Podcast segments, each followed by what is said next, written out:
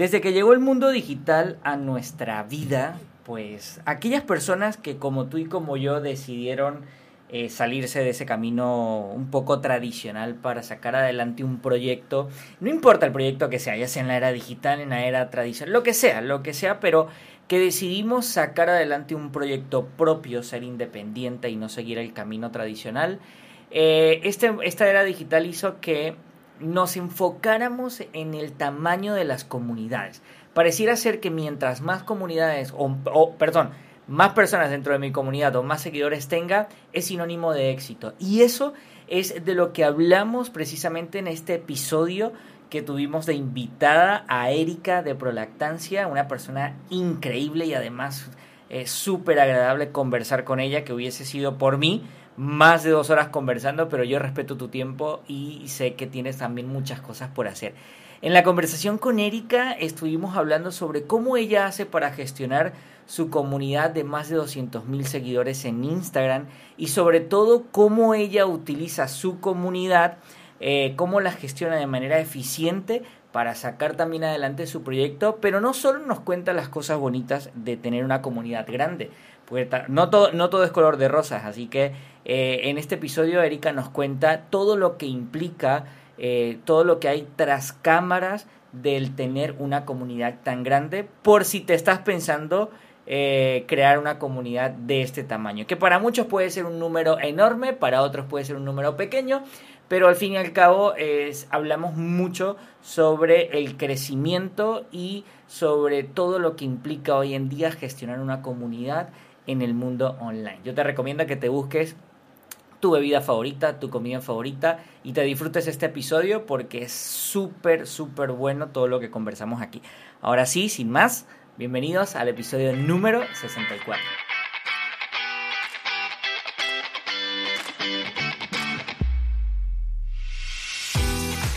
Mi nombre es Andri Mora y estás a punto de escuchar conversaciones increíbles con personas que decidieron sacar adelante sus proyectos sin seguir alguna fórmula mágica para lograr resultados.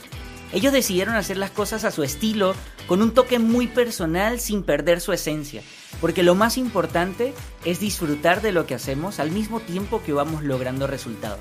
De esto precisamente es que se trata mi podcast Despega tu negocio. Pero antes de continuar quiero presentarte al patrocinador que hace que este programa sea una realidad y es nada más y nada menos que mi agencia Impacton, donde ayudamos a marcas y negocios a conectar con su audiencia a través de la producción y promoción de un podcast. Así que si te estás pensando en crear un podcast o ya tienes uno en este momento, no tienes por qué preocuparte con cosas técnicas. Nosotros nos encargaremos de la edición profesional y de la promoción para llegar a las personas correctas. Ahora sí, ya no le doy más vueltas al asunto y te doy la bienvenida a un nuevo episodio del podcast Despega tu negocio.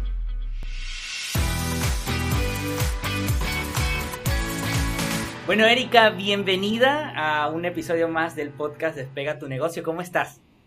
Contenta, contenta de estar aquí. Qué bueno, de verdad, ya te, ya te lo he dicho y perdona la insistencia. Gracias, gracias por aceptar la invitación. Para, para mí, para todo el equipo de Despega tu negocio, es un honor contar con tu presencia y sé que también la audiencia lo, va a agradecer porque hay cositas ahí que, que están bastante interesantes. Gracias, gracias. Espero poder ayudar en algo aquí con mi experiencia. No, por supuesto. Mira, a mí me gusta empezar así, directo al grano.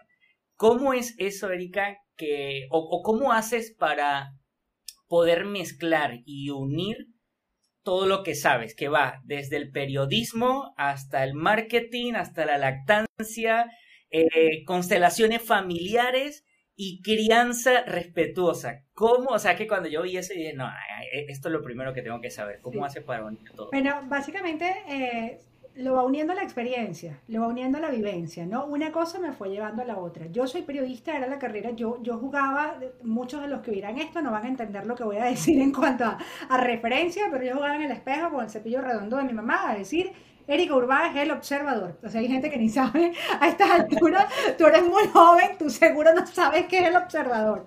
Pero bueno, era un noticiero famoso. Era un noticiero, yo me acuerdo, yo me acuerdo. De Radio Caracas Televisión, que fue el canal que cierra, que cierra el chavismo. Y yo jugaba eso, yo soñaba con ser periodista desde muy, muy pequeña y estudio periodismo en la Universidad Católica Andrés Bello. y luego hago un posgrado en marketing entendiendo que el periodismo me enseñaba a ser una empleada, para mí era muy angustiante eh, pensar en ser una empleada toda la vida. Y yo decía, bueno, pero ¿de qué vive un periodista que no trabaja en un periódico? ¿De qué vive un periodista que no trabaja en la televisión? ¿Qué hace realmente un periodista, un comunicador social, que es mi, mi carrera, cuando no tiene el respaldo de una empresa grande, de un Radio Caracas, de un Venevisión en caso de Venezuela, de un CNN, de un Telemundo, de un Univisión en el caso del exterior. ¿Qué hace uno, no? Y en medio de esa búsqueda y de esa angustia me voy a estudiar marketing y negocios a España. Voy a España y estudio también un máster en, en, paralelo, estudio un máster en periodismo digital. Y estudiando periodismo digital, cuando todavía nadie pensaba que el periódico iba a morir, una de las grandes ideas con la que yo salgo de España en el año 2011 es el periódico va a morir. El periódico ya estaba moribundo en el año 2011 y no lo queríamos ver y los periodistas no lo querían ver.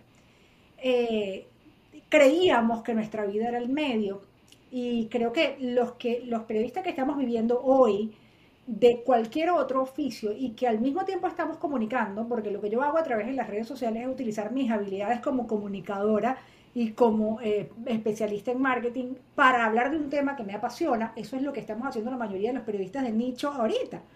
Básicamente yo lo que hice fue trasladar el periodismo de nicho hacia la comunicación, hacia a mis madres, a través luego de la experiencia de la maternidad. Yo me devuelvo a Venezuela, a hacer la digitalización de un diario. No funcionó eh, porque sus dueños eran de la viejísima escuela. No pudo funcionar todas mis ideas de hacer periodismo digital, video, sonido, podcast, todo esto eh, ya era parte como de lo que... Si yo pudiera comer por internet, te lo digo con toda honestidad, André, yo comiera por internet. O sea, no comprar la comida, sino aquí mismo sacar la comida y comérmela. ¿Sabes? Claro. Eh, soy una adaptada al mundo digital y soñaba con que todo fuera muy digital. Esta digitalización no funciona y en ese proceso no funciona el, proceso porque, bueno, estaba trabajando con gente que juraba que el periódico iba a seguir existiendo en el año 2020. Y yo les decía, no, es que ya en el 2015 no van a tener más papel. Va, a pasar, va a pasar. Y claro, eh, evidentemente es difícil creerlo cuando tienes 40, 50 años de experiencia, ¿no? Y salgo embarazada me hago mamá en ese proceso. Cuando quiero regresar al trabajo, regreso al trabajo, a los seis meses digo, quiero criar a mi hijo. Y aquí es donde yo empiezo a responderme, ¿cómo voy a criar a mi hijo? Siendo una comunicadora social que todavía depende de un medio, y estaba muy en boga, estaba comenzando el tema de eh, curar contenido, de ser community manager, y lo que, lo que primero hago es armar un emprendimiento de esto, porque Venezuela solamente tenía Twitter, Instagram no había nacido, era muy incipiente, luego nació, creo que en el 2012 llega para iPhones a Venezuela, 2011-2012, por ahí aproximadamente, si mi memoria no me falla. Y esto es lo que comienzo a hacer cuando dejo el periodismo formalmente y comienzo a descubrir fuera del periodismo digital y del periodismo tradicional, del reporterismo, comienzo a descubrir una nueva forma de comunicar. Me hago mamá, y claro, es que cuando uno se hace mamá, una se vuelve una fastidiosa que solamente quiere hablar de cosas de maternidad. y comienzo. Bueno, es impresionante, pero te pones a ver muchísimo de los emprendimientos de maternidad. Son mujeres que se han vuelto mamá y que desde su conocimiento empiezan a expresarse eh, de experiencias de maternidad. Y como una manera de desahogo, abro un blog que transforma un blog que ya tenía y abro Instagram y me comienzan a tocar la puerta, a decirme, tú das clases de esto.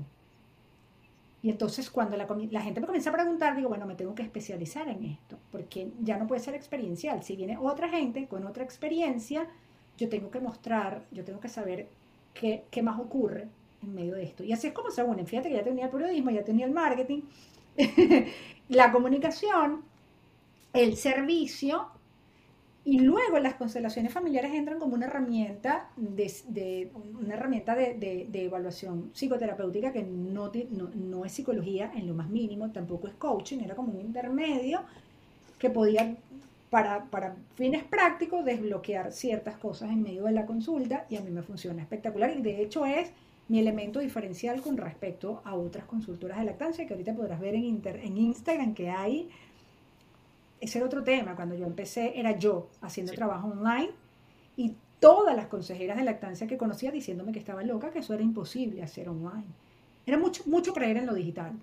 Siempre creer en que, en que lo analógico iba a morir en cualquier momento. Sí, pero lo importante es tener una visión de futuro y sobre todo estar dispuesta a afrontar los cambios, ¿no? Ahora me da un poco de curiosidad, Erika, porque de hecho esto lo conversaba en el episodio anterior sobre el tema de la especialización, ¿no? Porque pareciera que cuando nosotros, bueno, pareciera no, es que realmente es así, porque nosotros crecemos y eh, hoy en día no, pero por lo menos yo hoy al momento de grabar este episodio tengo 34 años y yo fui formado a, oye, eh, estoy en la universidad y luego de ahí empieza uno a especializarse en lo mismo que estudiaste en la universidad. Entonces, tú vienes de ser periodista y cómo, o sea, no, no, tuviste como ese conflicto de decir, ¿cómo estudio marketing o por qué, por qué no hago otra cosa relacionada? No, nunca, porque yo siempre sentí un vacío en la carrera. O sea, la, la, comunicación social es algo que te permite como moverte en muchos terrenos, pero con muy poca profundidad. Y yo siempre sentí que necesitaba profundizar en algo que me permitiera saber que no necesitaba una gran estructura, como te decía al principio. Me daba temor necesitar una gran estructura para subsistir. ¿Y qué está pasando ahorita? Que la mayoría de los grandes nombres que conocimos en, en, los medios de comunicación están viviendo desde su propia estructura, de estructura, perdón. Basta ahorita con tener buena luz, un buen teléfono, una, una computadora para iniciarte y después lo vas tecnificando y uno termina tecnificando. Entonces, más que entrar en conflicto, entré en una gran necesidad de conocer un poco más qué iba a ser de mí y de explorar qué iba a ser de mí cuando ya yo no quisiera seguir, como decimos en Venezuela, pateando la calle. Eh, ser un reportero es esto, es patear la calle, es ir a, al acontecimiento, es entrevistar en ese momento, y bestia, yo admiro a la gente que lo hace. Aquí en CNN hay gente que tiene 30 años haciéndolo, yo los admiro, pero yo me muero de aburrimiento. O sea, me hubiese muerto de aburrimiento. Yo ya tengo 20 años de graduada. Sí, soy una señora. me hubiese muerto de aburrimiento si yo hubiese tenido que hacer eso. Si yo hoy, al día de hoy, hubiese tenido que hacer eso. La maternidad fue un disparador que vino muchísimo después. Ya yo tenía nueve años de, de experiencia y de patear calles cuando la maternidad me enfrentó a, bueno, aquí está todo lo que tú tenías un poco de miedo antes, aquí, aquí está, empieza, empieza a hacer el cambio y empieza a utilizar lo que sabes hasta ahora. Claro. ¿Y, ¿Y qué crees, Erika, acerca de esto de la especialización? Porque tú dices que te sentías un poco como, sentías un vacío en tu formación y, y, también, o sea, puedes que hayas sentido el vacío, pero si no te atreves a hacer algo diferente, o sea, tal vez no hubiese estado Es importantísimo saber que, la, comunicación social tiene otro efecto y es que, como decimos en Venezuela, es una laguna llanera, es extensa pero muy poco profunda. Entonces, eh, conseguir un espacio en donde tú puedas nadar un poco más a profundidad y aportarle un poco más a la gente, e incluso a la empresa, siendo incluso un, empleado de empresa, en el que tú puedas aportarle un poco más de profundidad, siempre va a ser beneficioso. O sea, nunca nadie puede ser todero. Eh, quizás cuando estás empezando un negocio propio te toca hacer de todo, pero luego cuando ya tienes la oportunidad de delegarle a alguien que sabe hacer mejor que tú algo, es fundamental. Entonces, especializarte eh, es, es, ese camino a descubrir cuál es el verdadero nicho donde vas a ir. Y yo a pesar de tener una especialización antes en periodismo digital, en negocios y en marketing, todavía no sabía eh, en qué me iba a especializar. Yo sabía que había un mercado incipiente, de gente que no sabía usar redes sociales, que no estaba al día y que yo venía con un conocimiento y entonces pensé que era por allí. Y no, al final terminó siendo la maternidad utilizando esos recursos que tenía. Claro.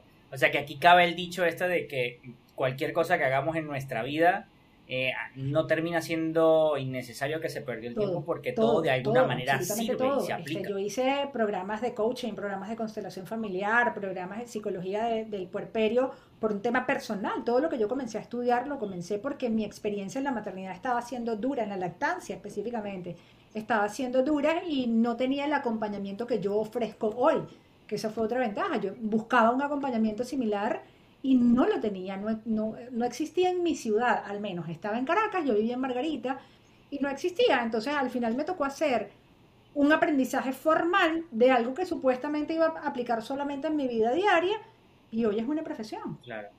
Y cuando empezaste a compartir esto en las cuentas de Instagram, que me, por lo que entiendo fue cuando Instagram recién estaba empezando, antes de que te tocaran la puerta y te preguntaran si dabas clase, eh, ¿te imaginaste en algún momento que ibas a tener el crecimiento que hoy en día tienes, una comunidad de más de 200 mil seguidores y que hoy te dedicarías a esto?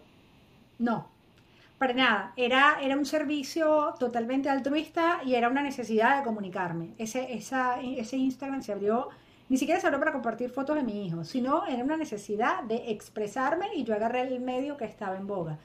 ¿Y qué pasó? Que en esa, en esa necesidad de expresarme me empezaron a decir, ven, acompáñame, acabo de tener un bebé, eh, me duele, revísame mi lactancia.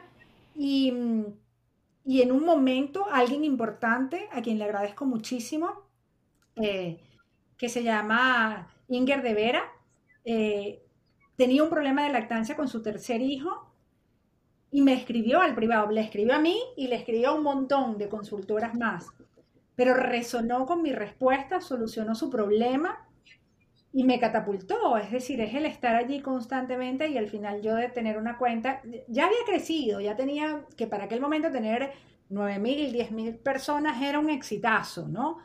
Y me movía mucho en el ámbito venezolano, pero ella me trajo para acá, para Estados Unidos.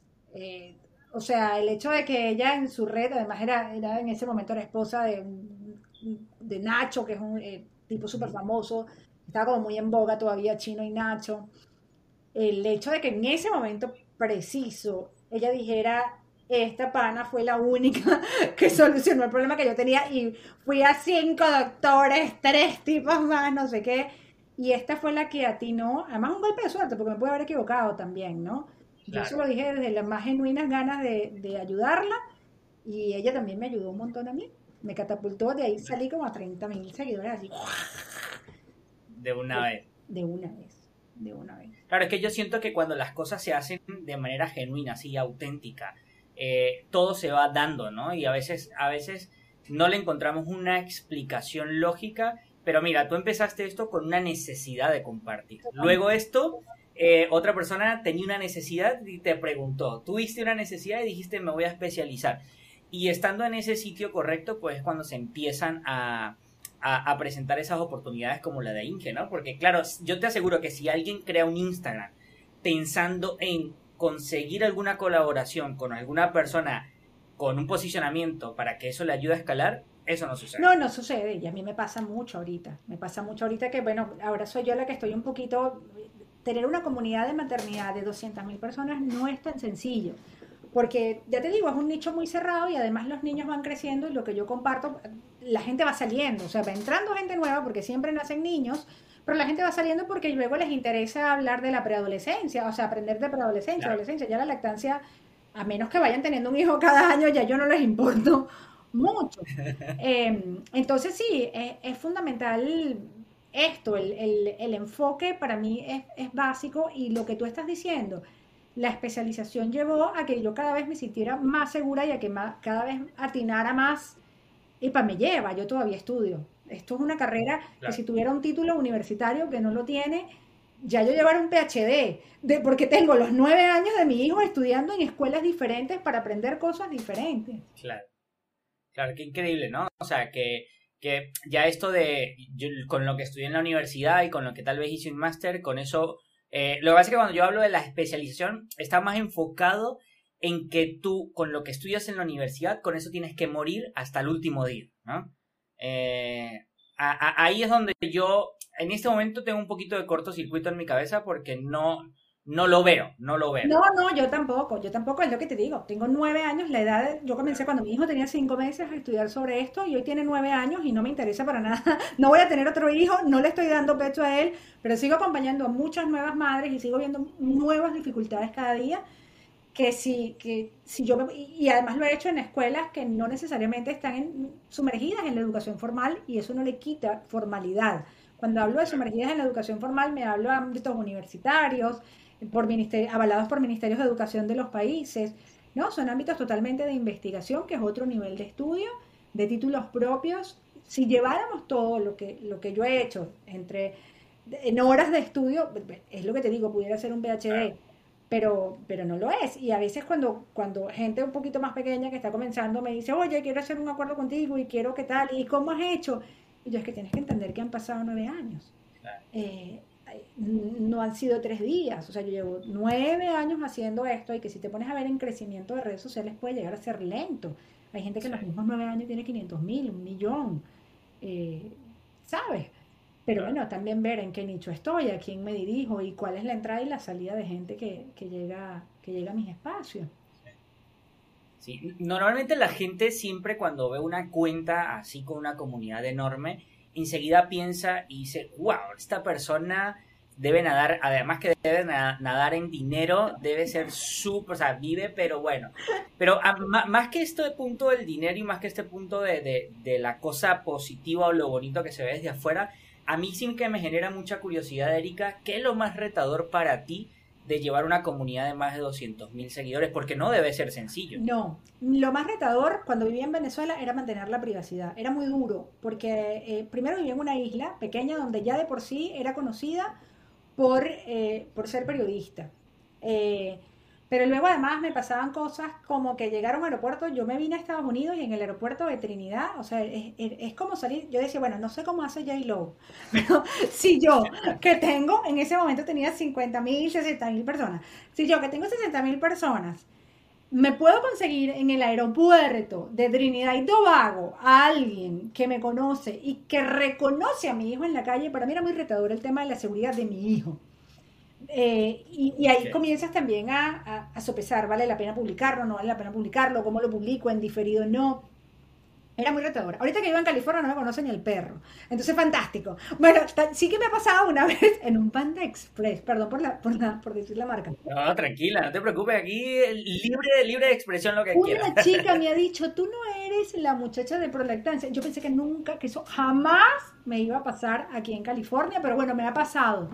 Eh, dos veces en casi cuatro años. Entonces, ah, bueno, es, un poquito más tranquila. Si viviera en la Florida, creo que sería muy poco manejable la privacidad. Lo más duro es eso, es esa, hay una vigilancia constante, la persona que te sigue realmente confía, en el caso de mi nicho, confía mucho en mí, confía en que yo realmente em, practico lo que profeso. Eh, me, pasó una vez en un centro comercial en Margarita, mi hijo hizo un berrinche. Eh, fíjense que yo, soy promotora de la crianza respetuosa. Y bueno, hago todo mi protocolo de berrinche, salí con mi hijo y luego, una semana después, he hecho el cuento, porque en el momento no lo podía echar. Una semana después he hecho el cuento en Instagram y una mamá dice, si no te hubiese visto, no te creyera. Eh, y es así, es así, creo que una de, las, una de las ventajas y una de las desventajas que da estar en redes sociales es que o, practicas lo que profesas o realmente la careta se cae muy rápido, muy, muy rápido. Entonces, eh, lo más retador es esto, es, bueno, y si yo me equivoco y si, y si me vuelvo humana y de repente un día le grité, o sea, no, no, no pude mantener mi protocolo de berrinches y, ¡ay, ya, quédate quieto! Le digo, se cayó todo. Se me cayó porque ese solo error mm, me tumbó, como a muchas personas los han cancelado, lo que llamamos ahorita cancelar en, las redes. Eso es lo más, lo más difícil de llevar esa comunidad. También es sencillo cuando no has construido nada que no sea verdad, pero estás, uno está muy a la vista de, las personas que le, que le siguen. las personas que te siguen en este nicho realmente confían, creen, se creen lo que tú les dices, se creen los espacios donde estás, eh, se creen la vida que tú le muestras. Aún sin saber que uno solo muestra lo chévere. Yo no voy a estar mostrando mis dramas en las redes sociales. Y se creen que tu vida es así. Entonces, eso, eso es bien retador. Eso a mí me parece muy retador.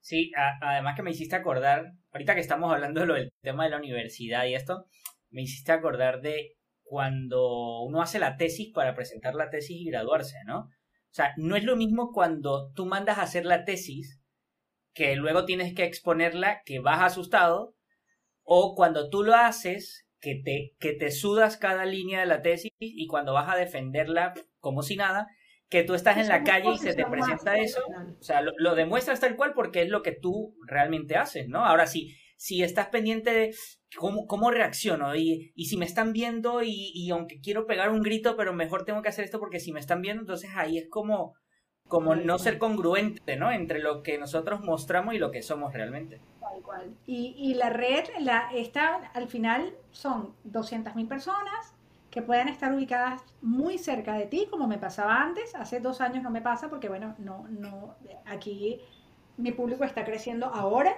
em, y, que, y que estás constantemente bajo observación. Siempre, siempre estás bajo observación. Si, si te lo has sudado, como dices tú, te va a salir natural. Si de verdad lo practicas, te va a salir natural. Pero si no, el fake se va a ver rápidamente. Y ahí la gente se, va. Claro, porque, porque como te digo, es una gente que te está entregando toda su confianza. Hay que, hay que entender que el público no es estúpido. El público te está entregando todo su amor, toda su confianza.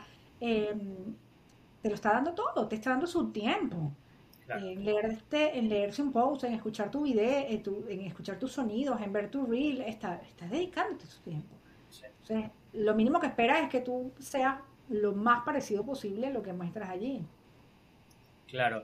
¿Y tú consideras, Erika, que tener esta cantidad de seguidores, o incluso más, o tal vez, qué sé yo, un número, es sinónimo o garantía de que un proyecto sea exitoso? Para nada. y cada vez lo creo menos. Cada vez lo creo menos. Eh, cada vez me puedo notar cómo, cómo a mí llega gente por boca a boca porque me vio en mi página web, porque me vio en alguna entrevista que me hicieron. Por eso para mí todas, todas las invitaciones y las entrevistas son importantes. Eh, porque mientras más vamos a micro, a micro comunidades, más posibilidades de expansión hay. Cuando tú llegas a una comunidad muy amplia, puede llegarte gente, pero no necesariamente gente que va a comprar. De hecho, puede llegarte mucha gente dentro del marketing, con el perdón de la expresión, mucha gente basura, gente que no va a invertir, basura a lo que me refiero es que no va a invertir un céntimo en ti jamás. Eh, esto es marketing puro y duro, por favor, que no se me, no se me No, no, no. O sea, son, son, gente que están ahí haciendo mm, bulto, Hacen bulto, pero, no, pero no generan. Entonces, los, micro, los micropúblicos, llegar a micropúblicos siempre, siempre va a ser mucho más interesante que tener una comunidad enorme. En la comunidad enorme hay, bueno, entre el 1% que es psicópata, el 7% que nunca interactúa. o sea, todo lo que dicen las estadísticas no es garantía para nada de éxito. Es visual. Es visual y al final muchísima gente le importa la cantidad de seguidores. Pero en términos de negocio, yo conozco gente que tiene, eh, qué sé yo, 50 mil seguidores y tiene un negocio mucho más amplio que el mío. Mucho, mucho más amplio porque, uno, por, por manejar otros, otros mercados y dos, porque no surge el emprendimiento a través, a través de las redes sociales, sino que el negocio, las redes sociales surgieron después de, cierta estabilidad en el negocio. Entonces no tiene yo siempre digo que ser eh, famoso en Instagram es como ser rico en monopolio. O sea, esa no es garantía de nada. Famoso en Instagram es rico en monopolio. Uno tiene que estar muy, muy con los pies en la tierra. La exposición es linda, trae algunos beneficios, eh, como por ejemplo cuando yo pongo mi tarifa, la gente se da cuenta de, de, si tengo o no tengo seguidores, de a quién he atendido, si es famosa o no es famosa, si una famosa me mencionó o, me mencionó, o no me mencionó. Todo eso está genial y eso está bien para la, para, para la posición de la tarifa, no para la valoración de mi trabajo y para que pueda llegar a alguien, de repente otra persona famosa que me mantenga en el tope. Pero la mayoría de la gente que está en mi Instagram está consumiendo mi contenido gratuito, no está siendo parte de mi negocio. Claro, es que ahorita tú dijiste lo de ser famoso en Instagram, ¿no? Yo siempre lo he visto de esa manera, que para mí la red social en sí mismo no debe, aunque, aunque muchos lo manejan como un negocio en sí, no debería ser visto como un negocio, sino como una plataforma que te va a ayudar a potenciar tu negocio, pero no es tu negocio en sí el tener una gran cantidad de seguidores o el tener o, el llegar a cierto número, ¿no? Porque tal vez otra persona llegó o así. No, para nada, para nada. Este, de hecho, ahí yo tengo una compañera que tiene mucho más, mucho, muchos más seguidores, además una red excelente, mucho talento para esto y se dedica a otra cosa, o sea, ella lo hace porque lo quiere hacer. Eh, su dinero no, no, viene de allí. Y, y lo hace con, con, con, altruismo, con muchísimas ganas y ya está. O sea, esto no es parte de su trabajo. Yo sí que decidí que si le voy a dedicar todo este tiempo a compartir toda esta información, bueno, también eh, tener la, la, reciprocidad de que puedo recibirlo y hacerlo mi manera de, mi manera de vivir. Claro, porque eso te permite ofrecer tus servicios, algún programa online y hoy tienes otro y luego eh, con otras cosas que vas aprendiendo y con otras cosas que incluso va demandando en la audiencia, pues entonces tienes otro programa, o sea que eso, por, eso la, red social en sí lo veo yo como una plataforma que te va a ayudar a potenciar todo lo demás que vas creando. La red siempre es el contacto con lo que quiere la gente, más nada. lo demás es ofrecer un producto que sea de calidad, entendiendo la sobreoferta. Ahorita asusta la cantidad de cursitos online y online y video tras video.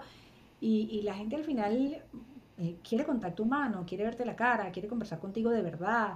Eh, y ya que no lo podemos hacer por las distancias y que el Internet nos favorece en el hecho de vernos, yo, yo veo mamás de Australia, por ejemplo el otro día vi una que estaba en Finlandia y le decía, ¿qué rayos haces tú venezolana en Finlandia? ¿Qué rayos haces tú allá?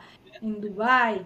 Eh, esto es una oportunidad que da el Internet, pero este encuentro como el que estamos teniendo tú y yo, la red social lo tiene limitado porque, porque mi tiempo de exposición es para todo el que esté expuesto en ese momento. No es personalizado. Y siempre tiene que haber un contacto humano que le permita sentir al público que, que, a la gente que te busca, sobre todo en este tipo de emprendimiento, que que les importas, que, claro. que son personas para ti, no un número dentro de las redes sociales. Sí. Otra de las curiosidades que a mí me surge cuando, al ver, por ejemplo, tu comunidad, es cómo haces para llevar tu vida, tu día a día, este, tu, entorno familiar, tus hijos, o sea, llevar todo con eh, tus redes, tu negocio, tus clientes. Eh, ¿Termina siendo eh, esto una esclavitud el tener una comunidad tan grande? O, requiere de un equipo? ¿Lo hace sola? Vamos a ver, yo esto hasta hace un año, todo lo que es redes sociales lo hago yo sola. Em, y ha sido sencillo. He sacrificado crecimiento, es la verdad, pero no me importa. Es decir, si le dedicara mucho más tiempo, quizás tuviera 500 mil seguidores, y, pero pero he prevalecido el hecho de trabajar en cierto horario, mm, estar en contacto con la red en cierto horario, o sea, eh, hay un horario definido en el que yo doy mis consultas, hago mis programas, mis webinars en vivo y un horario específico en el que atiendo mis directs personalmente y hago post personalmente. Eh, esto no, lo vayan a no lo vayan a hacer igual que yo porque está muy mal.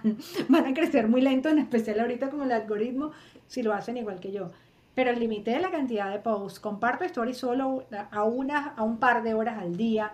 Si tengo un horario específico en el que mi trabajo no interviene, como que si me fuera una oficina, solo que distribuido de manera diferente, en el que mi trabajo no puede interferir con que mi hijo va al béisbol, con que mi hijo hace tarea, con que mi hijo va al skatepark, este, con que tengo un esposo que llega a cierta hora y queremos cenar juntos y queremos ver algo juntos, con que estudio, porque también estudio, entonces, si el horario no está definido y me tengo hiperfoco en las redes sociales, pierdo la vida. Y lo otro es que para mí las redes sociales son trabajo, no son diversión. O sea, yo no voy a estar en TikTok riéndome de, los reels de nadie ni de lo, nada. Normalmente interactúo en cosas en las que me interesa de verdad porque quiero eh, tener contacto con esa gente para que esa gente tenga contacto conmigo a través de las redes sociales. Sea que se vayan a convertir en clientes o no, no me importa pero que ese tipo de gente sea la que interactúa en mi red, en mi red social. Claro, que de alguna manera te suma a ti. ¿Perdón? Que de alguna manera te suma y también estar en Para mí las redes sociales son trabajo, no son diversión. O sea, mi diversión no va a ser ver reels, ni bailar thinking, thinking, thinking. No, eso no me va a divertir, eso es trabajo. Eso es trabajo y, mi, mi, diversión es ir a, ir a nadar, ir a hacer yoga, ir a estar lejos del celular. Esa es mi, esa es mi diversión. Entonces, cuando tienes ese espacio tan delimitado, es imposible que te coma el día, no te come. Y además cuando entiendes, yo entiendo la consecuencia, yo sé, mientras no afecte la cantidad de gente que entre mis cursos y que yo puedo ver el día, o sea, hay un cálculo hecho, bueno, quiero tanta gente aproximada dentro de mi curso tal, tanta gente dentro de este, tantas consultas uno a uno, ya yo sé que eso va a generar una cantidad de ingresos bueno, con esta cantidad de trabajo lo puedo obtener. Si lo quiero aumentar, esta otra cantidad de trabajo, pero está delimitado. O sea, al estar delimitado, no se convierte en una esclavitud, no me roba tiempo. Esto me costó aprenderlo. Que, no crea la gente que lo tengo dominado desde la primera vez. Yo era de las que pensaba que había que estar clavada en las redes sociales y mi hijo en vez de ir a una escuela de seis horas iba a una escuela de ocho horas porque me dedicaba todo ese tiempo a eso hasta que aprendí que hay una ganancia, que es el tiempo. Y luego comencé a comprar tiempo, Andri. O sea, compré a un asistente que responda, por ejemplo, a mis mails. No puedo responder todos los mails. Entonces lo que dice, bueno, esto es calidad de vida, compro tiempo. Toma, por favor, respóndeme mis mails. Que es en lo que siempre, y, y, organízame la agenda, que es Ninoska. Eh, y que, le agradezco un montón. Entonces es mi asistente virtual y la tengo desde hace dos años. Y fíjate que fue en el momento más, eh, como más contundente, porque era justo cuando estaba migrando, cuando estaba haciendo, poniendo precios para Estados Unidos, cuando estaba reestabilizándome en el negocio, era el momento menos oportuno para contratar una persona, pero era el momento en que emocionalmente yo no estaba lista para atenderlo todo. Y resultó, porque me volví más efectiva y al volverme más efectiva, comencé a ganar más dinero, porque al, final yo trabajo con las emociones de las mamás y si yo no tengo que aportarle a las emociones de las, a las emociones de las mamás, estoy frita, voy a terminar rabiosa atendiendo a una mamá que lo que necesita es mi comprensión siempre. Claro, imagínate tú respondiendo N cantidad de correos cuando tú lo que tienes es que transmitir o crear el contenido en sí de, de, de, lo que hace. De hecho, fíjate, lo hablábamos antes de empezar la grabación eh, sobre, sobre el desarrollo de, nuestra productora de podcast, ¿no? Nosotros, eh, yo cuando saqué el podcast, mi foco no era aprender a editarlo, no. Mi foco era crear el contenido, porque ahí es donde está la esencia, la magia de esto, ¿no? Que, que, que cada, cada podcaster, o por así decirlo, tiene su estilo. Entonces, yo ubiqué una persona que hoy en día forma parte de mi equipo, él es mi hermano, él lo aprendió y él es el que se encarga de editar todo. A medida que fuimos avanzando, bueno, ya, a medida que fuimos avanzando tampoco es de ya para allá, ¿no? Después del año, justo después del año empezó la gente a tocarnos la puerta y a decir, oye Andri, que quiero lanzar un podcast, pero eh, esta parte me cuesta, esto, entonces hay esa necesidad de la persona de decir, ya va, puedo ir solo, pero, pero, pero tal vez me va a tomar más tiempo o tal vez voy a salir como que de mi, de mi zona de genialidad para yo crear en lugar de ponerme a hacer la carpintería que... que, ah, eso era lo que me estaba pasando. Estaba saliendo de mi zona de genialidad. O sea, justamente estaba lidiando con la migración, con aprender un nuevo idioma, porque yo llegué aquí hablando un inglés muy básico, con que mi hijo aprendiera un nuevo idioma y se instalara en el colegio, con buscar casa, lo que implica la migración. Y además de eso tenía que atender 50 mails a las 7 de la mañana. Mira, o sea, prefiero en este momento que esto sea una pérdida que nunca lo fue, porque gané salud mental y al ganar salud mental me mantuve en esta zona de genialidad para el trabajo y a partir de allí incrementaron, bueno, entra en mi presupuesto, están, Ninosca entró en mi presupuesto, ahora hay que producir, hay que ajustar precios para Ninosca, Ninosca, o sea, se va cualquiera, me, divorcio, pero Ninosca, Ninosca, no se va. Está bien, Ninosca, si estás escuchando esto, saludos, no te vayas, por favor. Sí. Oye, dijiste algo importante hace un momento que cuando lo tocaste fue como que, ah, este tema es de lo que últimamente a mí como que, a través de, o a raíz de todo lo que vivimos como pandemia, yo también he visto esto de muchos cursitos por ahí en el mundo online, ¿no? Entonces, eh, tú hoy en día vendes cursos, vendes formación online, vendes programas online. Y, y, sé que, o sea, el tener una comunidad tan grande respalda de alguna manera tu autoridad, ¿no? Pero hoy en día, esta situación de que cada vez hay más cursos online, ¿cómo puedes o cómo ves tú que afecta el mercado, ¿no? En, en tu caso, ¿te ha afectado el mercado? No, a mí me pasó algo muy gracioso. Mira que esto, en este afán de hasta comer en lo digital, ya yo tenía eh, justo yo comienzo a vivir aquí, tenía una estructura de consulta uno a uno y tenía una estructura de cursos que no era tan, em, no era tan, tan automatizada, no estaba en forma de academia, pero sí ya tenía una estructura de cursos que decantaba en un encuentro conmigo, porque siempre me gusta mantener el, el, contacto humano, independientemente de que haya mucho contenido grabado, el contacto humano creo que para mí y para mi comunidad es básico. Esto, el aclarar las dudas en vivo. Y yo en febrero, de, en finales de 2019, comienzo a hacer lo que es la academia online con alguien que me dice, llévate tu contenido de academia, ponla en un, espacio de academia, eh, enlázalo con tu página web, que esto va a ser, e, esto te va a organizar la vida, porque además las academias, este, este programa especial que yo uso, no sé si, si quieres que lo mencione, porque creo que para sí, que estén emprendiendo se llama Kayabi. Eh, me genera un fee mensual, no me importa, diferente a otros que se usan muchísimo, eh, a otro que es súper famoso que se llama Hotmart, que más bien te cobra un fee por, por, de acuerdo con tus ventas, una comisión de acuerdo con tus ventas. Yo preferí irme a uno en que yo sé cuál es la cantidad mensual que me va a cobrar y punto. ¿Ok? Em, entonces me dijo, vete a esta estructura de academia, esta estructura de academia se va a enlazar con tu web, es lo mismo que estás haciendo, solo que con una calidad y un ambiente para el consumidor mucho más amigable y mantente en tu contacto en uno a uno.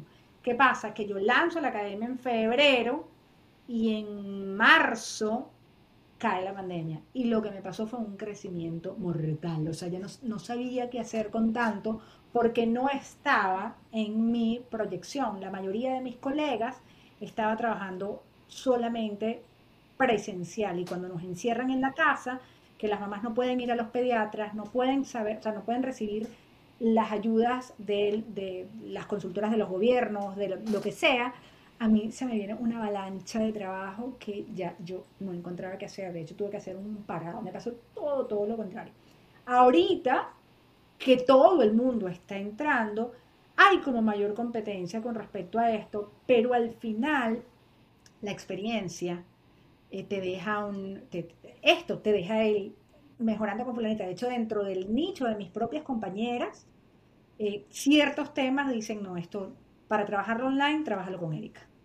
Y, me, gusta porque también es el respeto entre compañeras. Hay, cosas que a mí me gusta hacer menos y yo lo mando con otras compañeras y le digo, o consulto, co-consultamos dos compañeras y hay otros que las compañeras dicen, no, yo esto online, yo lo puedo hacer en vivo, pero este tema en específico online, trabájalo con ella que ya tiene ocho años haciéndolo, no lo vengas a hacer conmigo que lo estoy intentando ahorita. Entonces me pasó todo lo contrario. Mm, ha sido fantástico.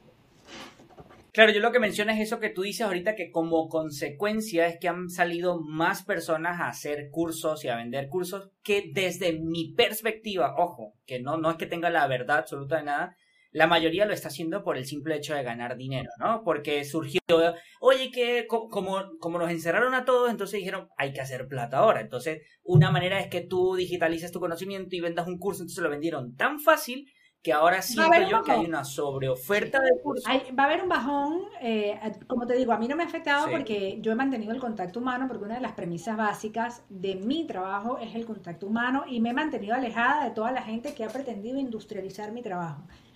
Porque no es industrializable. Yo quisiera, yo quisiera que fuera cereable y venderlo, o sea, tener un producto que yo pudiera ¿Y, ¿Y, a qué llamas industrializar? Perdona, perdona que te interrumpa, Erika. ¿A qué, llamas industrializar tu trabajo? A masificar y tener una forma, como un paso ABC para todas las mamás y dale, ya. que ya yo quisiera que fuera así. Ojalá. Pero mi trabajo no funciona así. De hecho, lo que me ha hecho permanecer en el tiempo es la individualización, incluso en mujeres. Por ejemplo, que tengo en un curso de, de destete, de sueño, de incluso en ese punto que yo sé que hay pautas a seguir, el éxito real es, tú sabes por qué voy a agarrar tu curso, porque al final puedo hablar contigo. Claro. Eh, y ya está. Entonces es, bueno, te veo una vez al mes, ya no hago como antes que veía como un médico, cuatro o cinco personas al día, pero les garantizo que además de la información que se llevan, que es de valor, que es lo que está pasando ahorita, hay una sobresaturación de cosas grabadas. Pero si alguien tiene una duda, no hay una cara Seguramente hay una cosa ahí automática. A eso me refiero con esa industrialización. Yo todavía no veo, a pesar de que yo soy muy digital, no veo mi trabajo automatizado, no veo respuestas automáticas por ninguna parte. Yo todavía lo veo muy humano. Y creo que ahí está la diferencia, mi diferencia al menos en este momento, en que todavía hay mucha humanidad. A eso me refiero con no industrializarlo.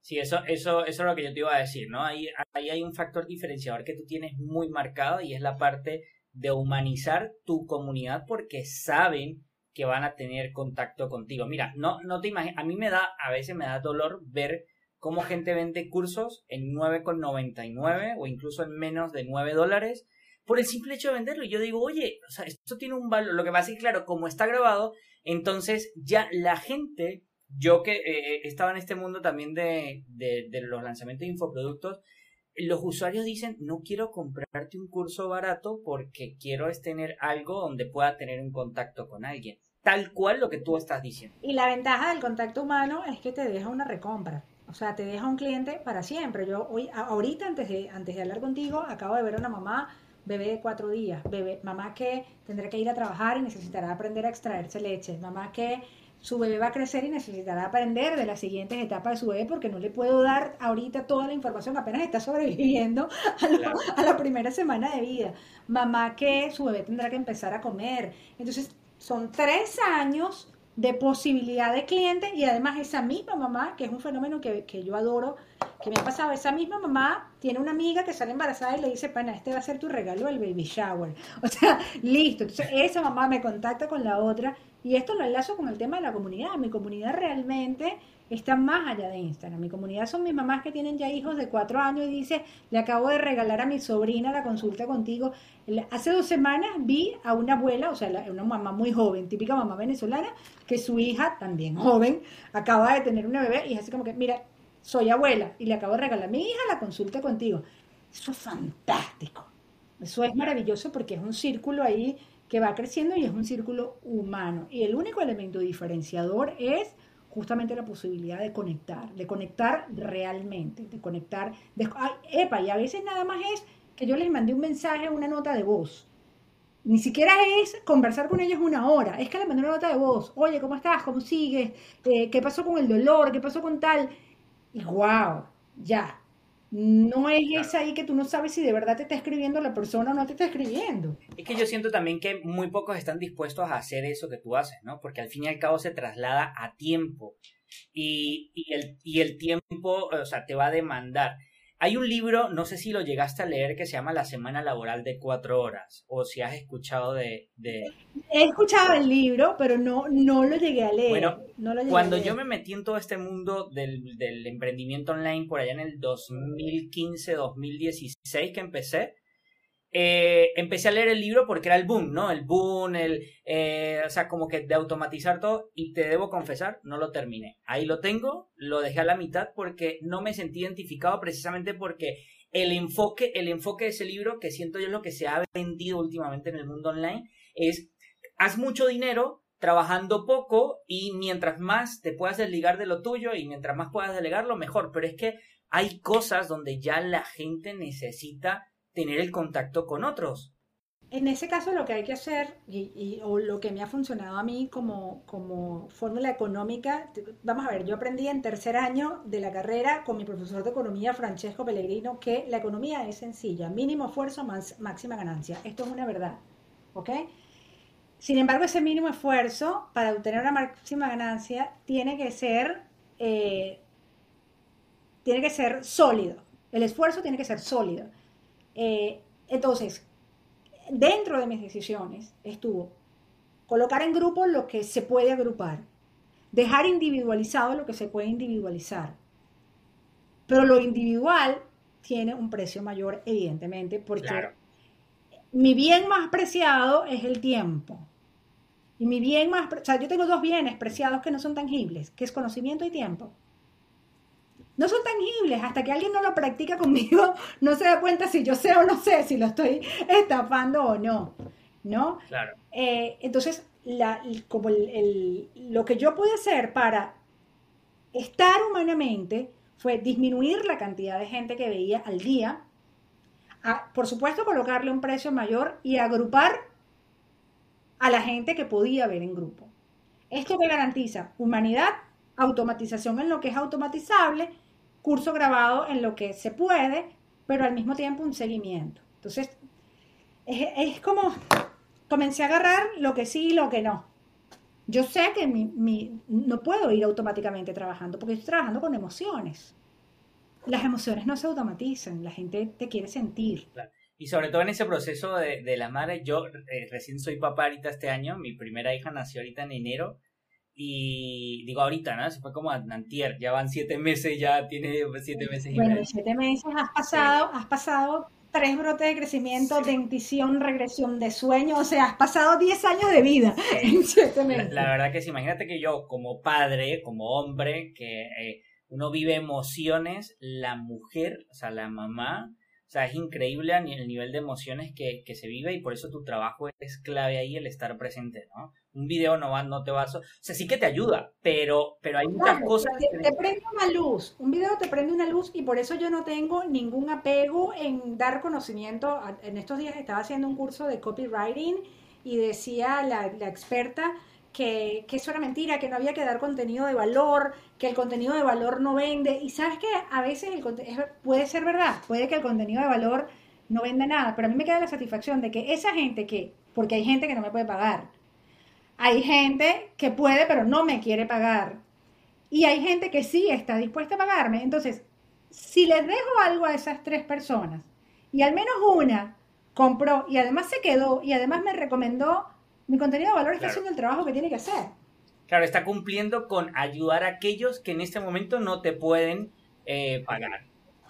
Claro, eso es una gente que está ahí y que yo no le voy a bajar el precio para que me pague, que era lo que tú decías. O sea, yo no voy a poner una hora de trabajo a 9.99 porque yo quiero ayudar. Yo prefiero dejarte un contenido gratuito que sé que de alguna manera te va a sacar, te va a encender una luz y te va a ayudar. Claro, y aquí casi que volvemos al inicio, ¿no? Porque lo estás haciendo de manera genuina. Yo conozco una persona que tiene más de 100.000 seguidores en su cuenta de Instagram y te voy a decir, esa persona nunca empezó la cuenta de Instagram con ánimo de hacerla crecer sino simplemente a hacer recetas de comida para su hija y poco a poco, incluso a, esta época, o sea, no, no, no es como tal un negocio, sino, mira, he crecido de manera orgánica, pero increíble, porque lo estás haciendo de manera genuina.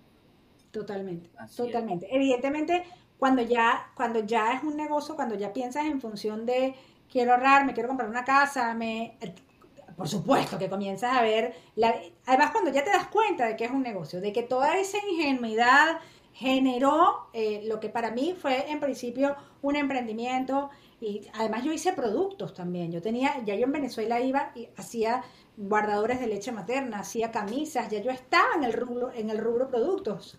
De hecho, yo me iba a saltar al rubro productos porque es más sencillo de comercializar. A mí me hace cambiar de idea a infoproducto el venirme a los Estados Unidos y todas las trabas que tenía para poder producir y para poder eh, distribuir. ¿No? Pero yo, me iba, si, si seguía, si Venezuela hubiese sido un país normal, me hubiese ido, me hubiese trasladado, hubiese regalado mucho contenido y hubiese vivido de la venta de productos. Ese era como mi proyecto inicial. Pero ya cuando ves que esto es un trabajo, evidentemente, hay una intencionalidad de seguir trayendo gente, pero también hay un filtro, de seguir trayendo gente que consuma, pero también hay un filtro. Hay clientes, yo te puedo decir que al día de hoy hay clientes que yo no quiero. Hay tipos de clientes que honestamente digo, no. El, otro día me escribía una persona y me decía, te necesito algo urgente. Yo no soy una médico de urgencias. Yo soy una consultora de lactancia y eso requiere un tiempo. Entonces, si es urgente, no puedo. Si puedes esperar hasta tal día, puedo y te juro que te voy a dar lo mejor de mí. Hacer ese filtro hace que mm, yo me dé mejor, o sea, yo le dé mejor a la persona lo que necesita y hace que de verdad venga mi gente que pueda recibir lo que yo, lo que yo tengo que dar. Es durísimo hacer ese filtro. Lo más sencillo sería recibir a Raimundo y a todo el mundo. Pero, pero no, también, también creo que a veces por vender bueno, no importa, que venga quien sea y me lo calo y al final eso te desgasta muchísimo. Yo lo hice en un inicio, yo lo hice en un inicio, yo atendía a cualquier cliente que me llegara para temas de publicidad y todo, y llegó un punto donde ya, por más que me paguen y por más que subía los precios, no, que, o sea, es que era, dije, no, no, no, no, no, no. Esto no es un tema económico, no es un tema de que si me vas a pagar o no me vas a pagar, es un tema de cuánta energía tengo que invertir en ti, de verdad vale, valgo esto que me estás pagando, o sea, o, mi energía vale tan poquito, entonces eh, quitarle tiempo a mi hijo, vale, tú sopesas, ¿no? Quitarle ese tiempo a mi hijo, vale esto, no, no, y, y tomo decisiones que quizás para alguien que que está en el mundo del marketing diga, no, este tipo está loca, no le hagan caso, pero es el equilibrio entre generar ingresos, e ingresos estables para vivir en un país como este, en un estado como este, que además es extremadamente costoso merece ser costoso, ¿eh? no me quejo para nada de los precios de California porque la vida aquí es magnífica. Em, pero merece eso que rompa mi paz, no. No, porque además ya yo, migrante nueva, a los casi 42 años de edad, criando un muchachito de apenas 9 años, lo que más necesito es salud mental. Obvio que necesito el dinero. Y obvio que hay una estrategia para seguir generando dinero. Pero si viene desde lo más genuino de lo que puedo dar, wow, es que no es un trabajo, es una meditación. Una amiga me decía, ¿cómo haces tú para en medio de... Porque estábamos en un movimiento, la situación que nos trae a vivir aquí era un tema de salud de, de la hija mayor de mi esposo. ¿Cómo, entonces ella me decía, un tema de salud grave, tenía un tumor en la cabeza. Entonces ella me decía, ¿cómo haces tú para en medio de una situación tan terrible seguir trabajando? Yo, porque es una meditación, no es un trabajo. Solamente así lo puedes hacer. Pero si lo estás pensando solamente para generar, obvio, todo negocio es para generar dinero, nadie trabaja para no ganar dinero. Pero si es tu único fin, bueno, me voy a cualquier, me voy a, para, para ganar dinero, puedo ir a limpiar una casa, puedo ir a la caja de una comida rápida, pero para ganar dinero y sentir que estoy haciendo comunidad y sentir que estoy aportando algo y que además estoy aprendiendo algo de cada una de las mamás que yo atiendo, hago mi trabajo. Y que te disfrutas lo que haces, ¿no? Claro, es mucho más chévere. lo que hace. Erika, te dije, no, aquí esto 30 minutos, 40 minutos. Yo no sé cómo hacer el editor. 50 minutos, ya nos pasamos de 50 minutos. no, pero por mí encantado de, de, de, seguir conversando, pero yo, yo corto los episodios por, por respetar el tiempo de nuestra audiencia, pero creo que nos queda mucho por conversar, Erika, así que este, ya luego te contactaremos a ver que, si, si nos regalas otro espacio. Antes no quisiera despedir el programa o el episodio sin que tú, el día de hoy, en el 2021, si te tocara empezar de nuevo, Erika, desde cero, desde que fuiste a España, hiciste lo de marketing, tuviste a tu hijo, ¿qué harías? Con todo lo que sabes ya, ¿por dónde empezarías hoy en día? Lo haría idéntico lo haría idéntico porque cada uno de, los aprendizajes, cada una de las equivocaciones eh, y cada una de las experiencias son las que me han permitido eh, poder ver posibilidades donde nadie las ve. Cuando yo llegué aquí, todo el mundo me decía eso. Primero, cuando intenté en Venezuela comenzar con esto, todas mis colegas, las que eran, las que tenían experiencia, me decían, esto es imposible, esto es un trabajo que no se puede llevar online. Yo sé que tú, si quieres comer online, pero este trabajo no se lleva online. Todas hoy están obligadas a trabajar online. Eh, y de hecho yo he hecho cursos de formación para hacer efectivo el uso del tiempo online. Eh, les, he, hecho cursos de formación para que puedan hacer efectivo el tiempo de las consultas online, por ejemplo.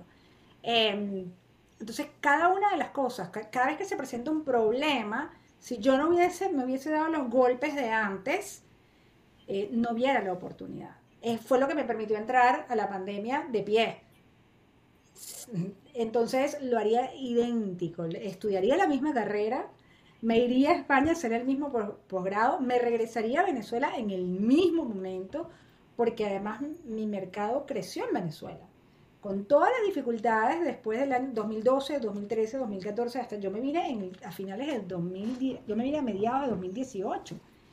Y ya yo estaba eh, trabajando con personas de afuera, estaba creando un mercado afuera gracias al, al, Internet, a las redes sociales. Entonces lo haría idéntico, no, no cambiaría absolutamente nada. Qué bueno, qué bueno, Erika. Pues bueno, ya solo me queda agradecerte, Erika, por tu tiempo, por, por todo lo que nos compartiste aquí y sobre todo por abrirte también a contarnos eh, tu experiencia. De verdad, de todo corazón, Erika, muchísimas gracias. No, gracias a ti por la invitación, abrazos enormes y bueno, a la orden para cuando si creen que puedo ser útil en algo, aquí, aquí estoy. Sí, de todas maneras vamos a dejar eh, aquí abajo en la descripción tanto el episodio si lo están escuchando por, por Spotify, Apple Podcast o otra plataforma.